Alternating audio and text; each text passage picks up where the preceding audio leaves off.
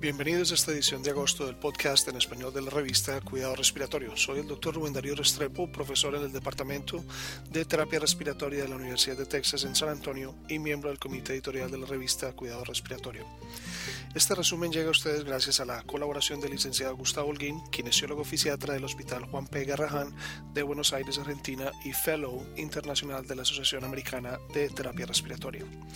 Nos complace señalar que la edición de agosto de Cuidados Respiratorios podría ser considerada por usted como una posibilidad de añadirla a su lista de lectura de playa. Contiene los seis documentos del simposio de EPOC, Capacitar a terapeutas respiratorios para hacer una diferencia. Este simposio se presentó como parte del Congreso Respiratorio Internacional de la ARC en Anaheim en el diciembre del 2008. Como grupo proporciona una revisión del estado de arte de la enfermedad pulmonar obstructiva crónica. Comenzamos en esta edición con un artículo Diferencias clínicas y radiológicas entre la bronquiolitis obliterante secundaria a neumonía organizada y neumonía criptogénica organizada por Vasu y otros de la Universidad Thomas Jefferson en Filadelfia. Se revisaron retrospectivamente los registros médicos de 33 pacientes con diagnóstico de bronquiolitis obliterante con biopsia quirúrgica de pulmón en un plazo de 10 años. Los autores obtuvieron los datos sobre las manifestaciones clínicas y radiológicas, etiología y el desenlace de estos pacientes. La disnea fue el síntoma más común seguido por la tos seca y fiebre. Los estertores crepitantes fueron el hallazgo físico más comúnmente encontrado.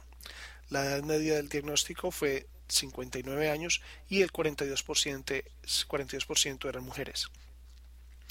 La principal manifestación radiológica fue la consolidación bilateral irregular. La mayoría de los pacientes tuvo un pronóstico favorable, sin embargo el 17% no respondió al tratamiento. La neumonía criptogénica organizada fue más común en el sexo femenino que la bronquiolitis obliterante secundaria. Los pacientes con neumonía criptogénica organizada tuvieron una duración sintomatológica más larga antes del diagnóstico de bronquiolitis obliterante secundaria.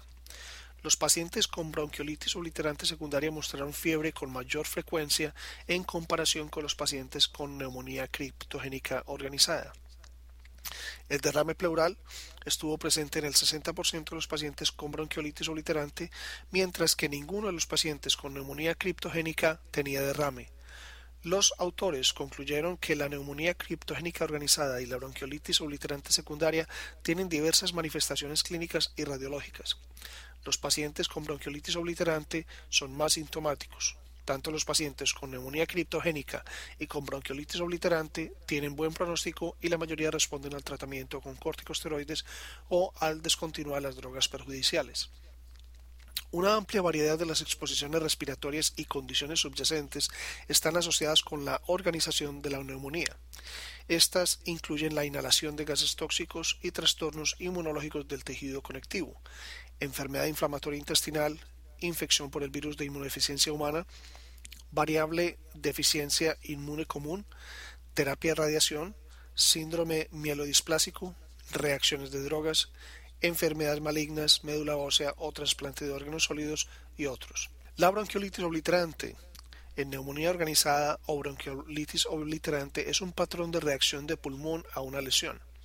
Sin embargo, la evidencia de bronquiolitis está variablemente presente o ausente en algunos pacientes. Además, el término bronquiolitis obliterante causa confusión con otras formas de bronquiolitis obliterante, así que nosotros ahora clasificamos la forma idiopática de bronquiolitis obliterante como neumonía criptogénica organizada y la secundaria como neumonía organizada secundaria.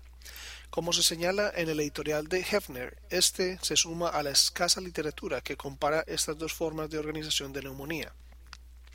Nuestra tipología existente que separa la neumonía criptogénica de la bronquiolitis secundaria puede representar un sistema de ayuda en nuestro estado actual de conocimiento limitado, pero no debe establecer que estas dos entidades representan distintas enfermedades pulmonares.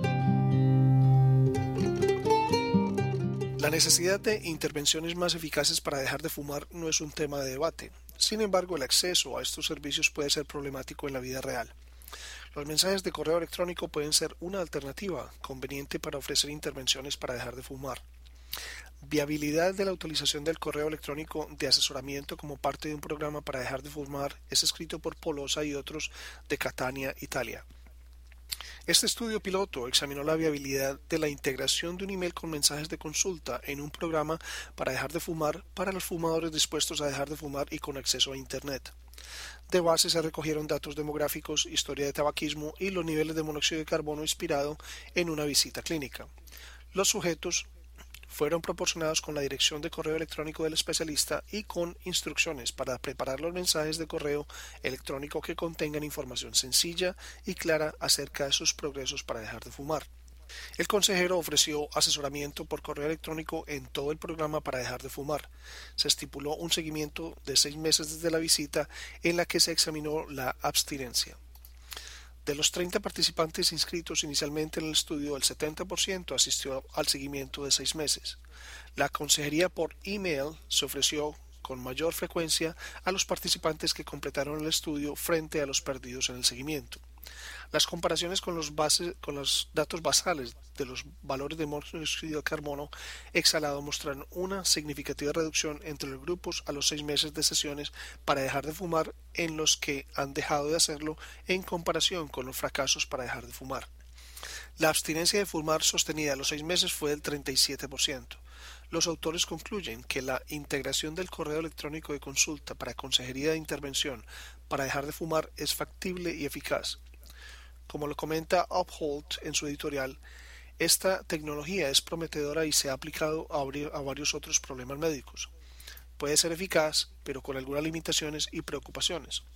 Una preocupación frecuente citada de los pacientes y los proveedores se refiere a la confidencialidad y la seguridad de la comunicación por correo electrónico y la forma en que la comunicación por correo electrónico toma lugar en el registro del paciente.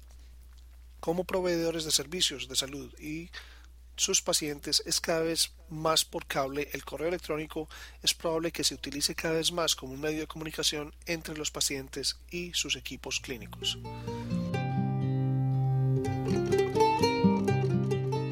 Las recomendaciones de la Iniciativa Mundial para la Enfermedad Pulmonar Obstructiva Crónica o Guías Gold se han convertido en el estándar para la prevención, diagnóstico y tratamiento del EPOC. Una parte importante de las guías Gold es una clasificación de gravedad de la EPOC sobre la base de espirometría. Como lo indica el Dr. Gold, los terapeutas respiratorios son esenciales en la prevención, diagnóstico y manejo del EPOC grave y estable si los objetivos de las guías Gold se alcanzan. Dr. Gold de la Universidad de Loma Linda en Loma Linda, California, presenta las guías Gold 2007, un marco de atención integral. El manejo adecuado del EPOC incluye la evaluación, seguimiento de la enfermedad, la reducción de los factores de riesgo, el manejo de la EPOC estable y la prevención y manejo de las exacerbaciones. Las guías de la EPOC 2007 de la Iniciativa Mundial para la Enfermedad Pulmonar Obstructiva Crónica, comúnmente llamadas como guías GOLD, evalúan cada uno de estos aspectos en el manejo de la EPOC en detalle y proporciona recomendaciones basadas en pruebas para los pacientes y profesionales de la salud. La reducción de los factores de riesgo destaca la importancia de dejar de fumar y el control ambiental de los contaminantes en interiores y exteriores. El tratamiento de la EPOC debe ser individualizado. La administración de broncodilatadores en aerosol es el método más eficaz para reducir el trabajo respiratorio y el alivio de la disnea. La terapia con glucocorticoides es recomendada para reducir la frecuencia de las exacerbaciones y mejorar la salud de, los relacionados con la calidad de vida de los pacientes con estadio 3 y 4 de la EPOC. La rehabilitación pulmonar demuestra eficacia en el alivio de los síntomas, mejora la calidad de vida y mejora las condiciones físicas y emocionales de los pacientes en participación de actividades de la vida cotidiana. La terapia de oxígeno es esencial para los pacientes con hipoxia sustancial. Los pacientes con EPOC y la insuficiencia respiratoria se pueden beneficiar con ventilación no invasiva. La cirugía puede desempeñar un papel limitado en el manejo en una elección de pacientes con EPOC, dado que las exacerbaciones tienen influencia en la función pulmonar y produce caída de la clínica en los pacientes con EPOC y contribuyen a aumentar los gastos de cuidado de esta enfermedad, los esfuerzos deben estar dirigidos a la prevención y al manejo de las exacerbaciones. Además de la terapia de oxígeno controlado, antimicrobianos, cursos breves de corticosteroides sistémicos y en ocasiones ventilación mecánica invasiva no invasiva pueden desempeñar un papel importante. El papel de los terapeutas respiratorios en la prevención, diagnóstico y manejo de las exacerbaciones de EPOC y el manejo estable son absolutamente esenciales si se si alcanzan los objetivos de las guías 2007 de Iniciativa Mundial para la EPOC. A continuación tenemos el documento La espirometría para el diagnóstico y el manejo de la enfermedad pulmonar obstructiva crónica por McIntyre de la Universidad de Duke en Durham, eh, Carolina del Norte. La prueba espirométrica es una de las pruebas clínicas más antiguas todavía en uso. Es una prueba sencilla en que el paciente tiene que exhalar a un máximo de total de capacidad pulmonar. La clave son las mediciones de BF1 o FB1 y la capacidad vital. La utilidad de las pruebas espirométricas, sin embargo, dependen en gran medida de la calidad de los equipos, la cooperación del paciente, la habilidad del técnico de realizar el ensayo. La espirometría debe ser considerada, por lo tanto, un examen médico y no solo como un signo vital que puede ser realizado por personal capacitado mínimamente. En enfermedades pulmonares obstructivas como la EPOC, la característica de cambio en la espirometría es una reducción del volumen expirado en el primer segundo con respecto a la capacidad vital. Utilizando esta medición se pueden diagnosticar la presencia y la gravedad de la obstrucción de las vías respiratorias. Esto puede ser usado para guiar a los tratamientos y predecir resultados. El uso de la espirometría para la detección de la enfermedad pulmonar obstructiva crónica, sin embargo, puede ser problemático y el efecto de muestreo en los resultados todavía no se ha demostrado. Un enfoque gradual del manejo de la EPOC estable con farmacoterapia inhalada es una revisión realizada por su narrador Rubén Restrepo de la Universidad de Texas Health Science Center en San Antonio, Texas. A pesar de las pruebas existentes, no confirman que el agente farmacológico mejora la disminución de la función pulmonar o los cambios en el pronóstico de la EPOC, la farmacoterapia inhalada es un componente crítico del manejo de los pacientes que sufren de EPOC. La farmacología inhalada está dirigida a proporcionar alivio inmediato de los síntomas y restaurar la capacidad funcional en el tratamiento de la EPOC estable. Si bien la EPOC no puede curarse, el conocimiento y la aplicación de las guías disponibles en la actualidad le dan al proveedor de salud alternativas para tratar la enfermedad con eficacia. Los terapeutas respiratorios juegan un papel importante en la aplicación de estas guías, ya que son a menudo responsables de educar a los pacientes sobre el uso correcto de los inhaladores. Este manuscrito de evaluación de las pruebas actuales sobre el uso de inhaladores en el tratamiento farmacológico de la EPOC proporciona una guía para el uso de diferentes agentes en EPOC estable. Los terapeutas respiratorios a menudo tienen contacto con pacientes con EPOC que desean dejar de fumar pero no saben por dónde empezar.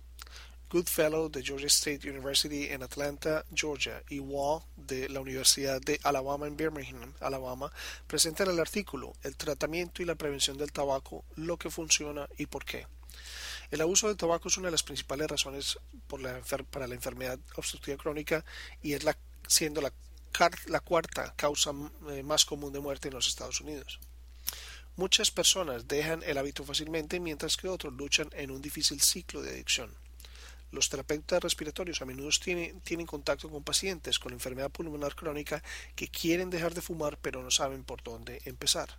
Las prohibiciones de fumar y leyes de aire puro están vigentes en los Estados Unidos, pero esto no es suficiente para un completo programa de tratamiento y prevención contra el tabaco.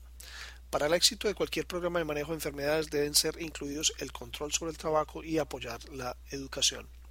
Los estudios demuestran que cuando las intervenciones farmacológicas se utilizan junto con la consejería y otros recursos, el éxito de dejar de fumar aumenta. Esto debe ser entendido porque si los esfuerzos de nuestros organismos eh, rectores no son suficientes y si los pacientes no, reciben la atención que es esencial para el manejo de enfermedades y la rehabilitación, entonces, ¿cómo resulta nuestro papel como terapeuta respiratorio en materia de atención de la salud de cualquier sistema en el futuro? El terapeuta respiratorio juega un papel clave en recomendar a los pacientes, especialmente en aquellos recientemente diagnosticados con enfermedad pulmonar obstructiva crónica, si son fumadores y si están interesados en intervenciones en el uso del tabaco. Este es un artículo que no debe tomarse a la ligera. Rehabilitación pulmonar y enfermedad pulmonar crónica, oportunidades para el terapeuta respiratorio es de Carlin del Hospital General de Allegheny en Pittsburgh, eh, Pensilvania. La rehabilitación pulmonar es un componente básico en el manejo de un paciente con enfermedad pulmonar obstructiva crónica. La terapia respiratoria juega un papel vital en la rehabilitación pulmonar.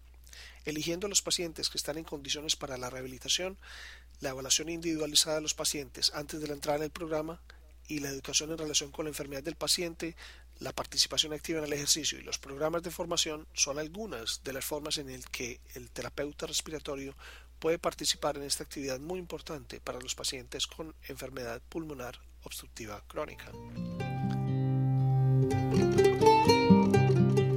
de Fullerton, California, presenta el impacto clínico de las nuevas tecnologías de terapia de oxígeno prolongado.